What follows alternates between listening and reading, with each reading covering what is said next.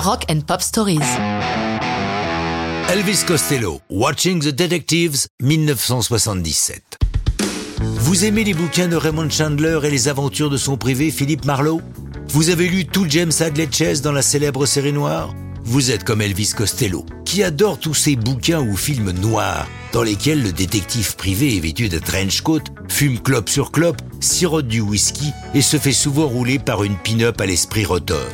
C'est à cet univers que rend hommage Costello dans Watching the Detectives. L'histoire qu'il y raconte n'est pas toujours très claire, mais tous les clichés sont là. Alors pourquoi donc cette ambiance reggae à laquelle on n'aurait pas forcément pensé vu le sujet?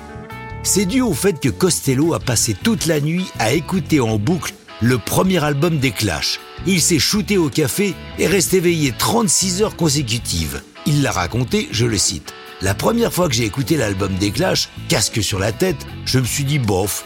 Puis je l'ai écouté et réécouté. Plus ça allait, plus je l'aimais. Et à la fin de la nuit, j'ai pensé que c'était génial. C'est à ce moment-là que j'ai écrit Watching the Detectives.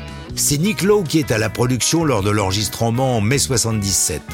Bien que la chanson soit officiellement signée Elvis Costello on the Attractions, nom de son groupe, ils ne sont pas là, pour la bonne raison que le groupe n'est pas encore formé.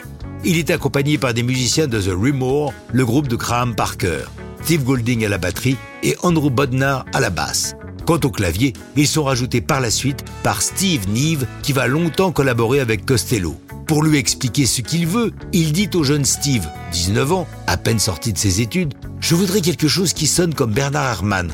Mais le jeune homme ne connaît pas le compositeur favori d'Hitchcock, et Costello se met en devoir de lui chantonner ce qu'il souhaite. Le résultat est brillant, même si, comme le dit Elvis, on avait juste un studio 8 pistes, on n'avait pas les moyens d'Herman. Imaginez, pour le rideau déchiré, il a utilisé 19 clarinettes.